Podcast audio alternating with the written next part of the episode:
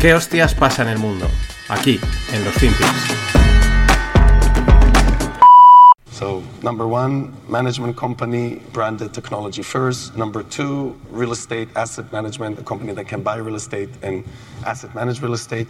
Number three, financial services. And the fourth pillar is this mechanism that's going to take some of the value and share it with the value creators. And those users are going to start using our financial services. Now, the reason they're going to use the financial services, that payments company that's charging your rent already has a real relationship with the user. And then if we are able to take this value creating mechanism and share with our residents a portion of the value, it's going to make them feel ownership. If you're in your apartment building and you're a renter and your toilet gets clogged, you call the super. If you're in your own apartment and, you're, and you bought it and you own it and your toilet gets clogged, you take the plunger. And it's, it's, it's the difference when feeling like you own something to just feeling like you're renting, from being trans transactional to actually being part of the community. Hola no financieros, vamos a rematar la semana con probablemente el mayor y el mejor vendehumos que ha aparecido en los últimos tiempos, igual en la historia. Estamos hablando de Adam Newman, o Neumann, o como según el, acento que quieras, si es hacerlo en rollo alemán, en rollo inglés, Neumann, si fuese español, no importa. Es uno, no lo sé, porque últimamente en estos tiempos han aparecido bastantes, pero este es una máquina. Es, al principio dices, pero será vergüenza, pero luego les acabas cogiendo cariño, porque hay que tener cara para seguir haciendo lo que hacen. Este es el de eh, Work eh, ahora no me sale el nombre, lo que eran Work no sé qué, que eran los, los coworkings a nivel mundial que iba a ser mil millonarios, luego, luego se fue a una cosa de blockchain eh, y ahora sale vendiéndonos esto, que es otra nueva inversión que le han, le han metido, porque claro, dices, es que yo metería pasta en un vendedor así, claro, si la clave es vender, un tío que, que, vende y que te lo empaqueta todo tan bonito, dices que por poco va a hacer pasta, ¿no? Yo creo que por eso capta siempre tanto dinero de todos los inversores, porque en este caso, pues uno de ellos es el A16, que es uno de los grandes inversores, o si no el mayor inversor de, de, startups de, de, Silicon Valley, ¿no? Pero, ¿qué está contando aquí Newman? No lo entiendo. O sea, al final es bastante abstracto, pero es la esencia de por qué una, junto a los impuestos, ¿vale? Junto a los impuestos, ¿por qué hoy la gente tiene menos dinero que antes? ¿Por qué? Pues porque eh, muchos modelos de negocio lo que van es a decir, voy a por una parte tu dinero, o sea, voy a crearte una necesidad, voy a, voy a cogerte algo del dinero ese extra que estás ahorrando, creo que puedes gastar un poco más, ¿no? Sería la mentalidad. Creo que igual puedes gastar un poco más o me puedo quedar con un poquito de tu ahorro. Es un poco eh, lo que el tío está diciendo, ¿no? En una transacción... Eh, shared value, ¿no? Eh, una parte de ese valor, es decir, uff, a ver si puedo meter la mano ahí, en, esa transacción de lo que sea, que está hablando del tema de casas, de alquileres y tal, pero que es que suena a, eso, aquí hay un flujo de pasta, pues voy a ver si me llevo una parte. Punto. Es muy parecido a lo que eh, contaba en el FinPix ayer de la chica este que tiene su plan para ser billionaire, ¿no? Este es otro modelo y, y ya está, o sea, al final es conseguir la pasta y fuera. Y, en ese, ya está. ¿Qué pasa? Que para que cuele, pues tiene que hacer sentir guay a la gente, ¿no? Entonces, pues al final dice lo de eh, em, el, propietario se siente eh, owner, ¿no? Y parte de algo, etcétera. O sea, marketing puro y duro. Hay que justificar el atraco, ¿no? Es no te lo estoy quitando a ti, es por el bien de todos, tú ahora eres mejor persona. En fin, todo este humo que le quieras vender. Es espectacular el tío. La verdad es que es en eso es muy bueno, ¿no? Y es que de eso va el, negocio muchas veces. El negocio no es crear valor o soluciones, sino quitarle el dinero a la gente. Lo que pasa es que hay que enmascararlo, porque si no, pues la gente no es tonta, ¿no? Pero esto es más o menos, es lo que también decía nuestro, uno de los padres de no financieros, eh, que son junto a los abuelos de la economía, pues Ismael Clemente, ¿no? Cuando decía que Claro, para quitarle un 30 y pico por cien del dividendo a la gente, pues hay que justificarlo de alguna manera. Entonces montan el, rollo eh, Green, ESG y toda esta historia. Entonces la gente, cuando le has pegado el cañazo, pues está... Ah, sí, muy bien, gracias, ¿no? Porque es que estoy contribuyendo algo, algo más grande, ¿no? Y, es todo marketing y atraco. Atraco literalmente. Hay veces que hay negocio, yo no estoy en contra de los negocios, pero otras veces es que es atraco a mano armada. Este es parte del atraco tech, pero que, eh, gracias a Dios también se está empezando a desmoronar. Y hablando de estafas, pues el otro día eh, salía un poco ahí en Twitter el revuelo, que ya no se podía validar por SMS la autentificación, la entrada, que tenías que hacer un no sé qué, la gente eh, pues clamando al grito al cielo, pero claro, Elon siempre va un poquito por delante en estas cosas y resulta que es que había una estafa de casi 60 millones eh, por el, chequeo este por SMS, ¿no? Que tú quieres entrar en la aplicación y dice, oye, valídame no sé qué, te envían un SMS. Bueno, pues ahí parece ser que había, eh, pues bueno, había un negocio bastante lucrativo con esos 60 mm, millones entre las operadoras, gente metida, o sea, vamos, corrupción dentro de Twitter. La verdad es que Elon, unas cosas mm, unas cosas primero parece que no le salen, pero luego se te das cuenta que, ah, es que está probando, ¿no? Es que el tío está, está intentando innovar. Y luego está haciendo una buena limpia en Twitter. no quiero imaginar las que habrán en otras, en otras tecnológicas, porque estoy seguro que aquí no se salva ninguna. No, o sea, al final Newman será hasta un tío honesto, porque va de cara. Y el otro, la otra cosa que ha causado revuelo es el, anuncio de Meta o Facebook de que también van a sacar una verificación. Recordad que en Twitter, pues tú ahora pagas 8 o 11 dólares. Ahora explicaré los 8 o 11, que el otro día descubrí por qué era. Y, y, entonces, pues te verifican la cuenta. Tiene una serie de ventajas. Y oye, pues bueno, pues el mundo de la suscripción ha llegado a Internet y hay que pagar por todo. Y veremos a ver también esto eh, cómo queda. Tiene su sentido, ¿eh? y me parece bien por un lado, pero también es verdad que al final, pues si hay que pagar por todo es imposible, ¿no? Y Zuckerberg o Meta o Facebook se suma a esto y van a sacar también un servicio de suscripción de verificación. Entonces, pues con tu DNI te verificas y entonces tienes tu cuenta de Facebook, mm, pues eso, verificada, autentificada, para evitar bots, eh, clones, copias, etcétera. En teoría no te tumban la cuenta. Eh, pero bueno, Claro, esto sale después de que lo haga Twitter, eh, Elon. Entonces, claro, es que Zuckerberg es el nuevo Gates. Acordaos que eh, Bill Gates nunca ha querido ser el primero, él siempre ha sido el segundo, ha ido copiando, haciendo también las cosas bien, pero sabiendo copiar, que hay que saber hacerlo, y haciendo y pasta, ¿no? Y Zuckerberg, pues tiene pinta de que va, de que va por los mismos eh, derroteros. Lo que os decía, si os ha pasado, si entráis en Twitter intentáis validar el Twitter Blue, a unas veces te sale 11 dólares y otras 8, 11 euros o 8, ¿no?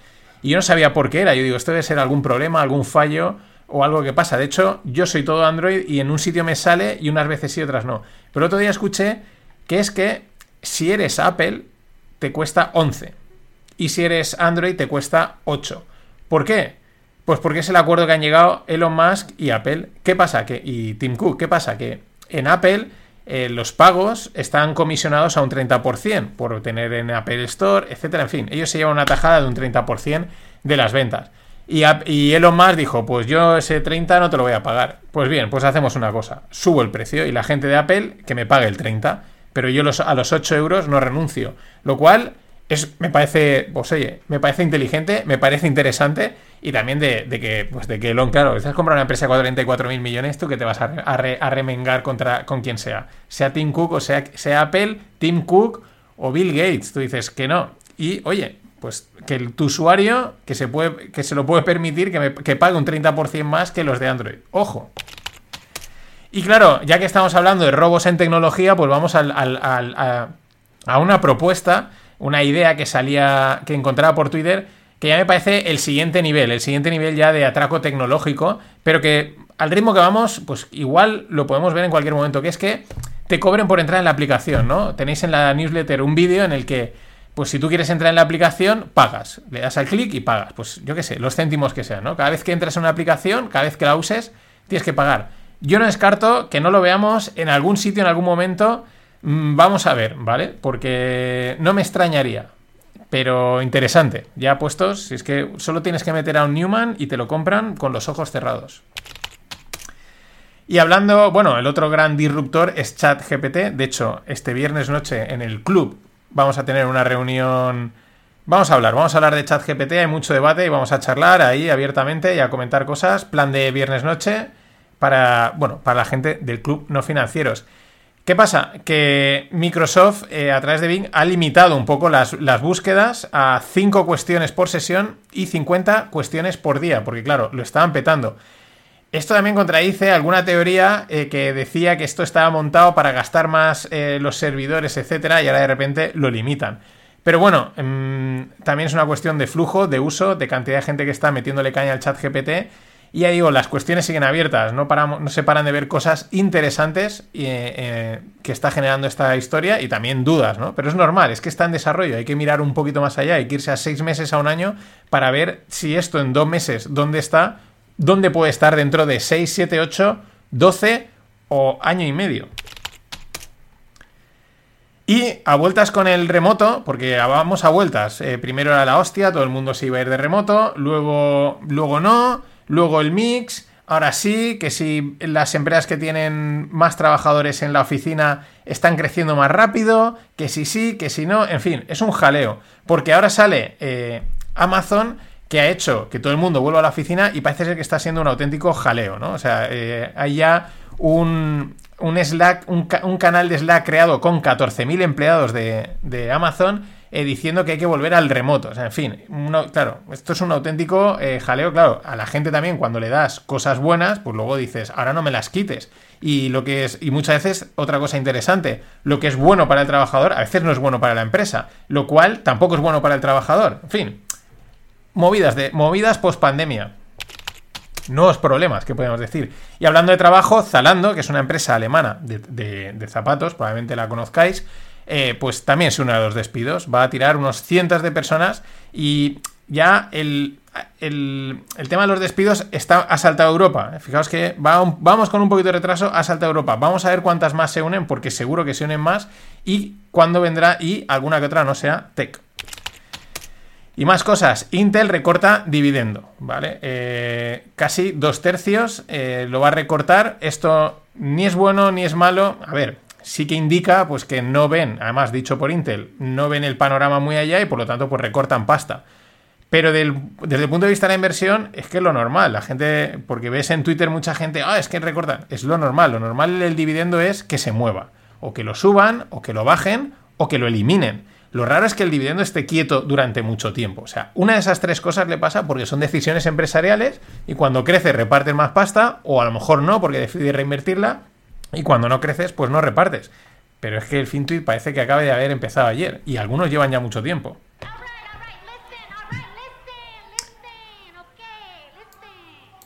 Y lo dicho, eh, hoy en la lupa la lupa exclusiva del club, voy a hablar de un tema de ETFs, de liquidez de los ETFs en los bonos. Un tema muy interesante porque explica bastantes cositas de, los ETFs. Si quieres escucharla, pues esta tienes que hacer de socio. Y además, pues mira, mañana podrías estar en, la charla esta de GPT y otras cosas que estoy preparando. Si no, mientras, pues te puedes apuntar en la lista y las lupas que vayan abierto las escuchas. Eh, notas del episodio o en la propia newsletter tienes el cajetín para hacerte de la lista del club no financiero. Estás gratis. Y luego ya si quieres pasas a, a la parte guay.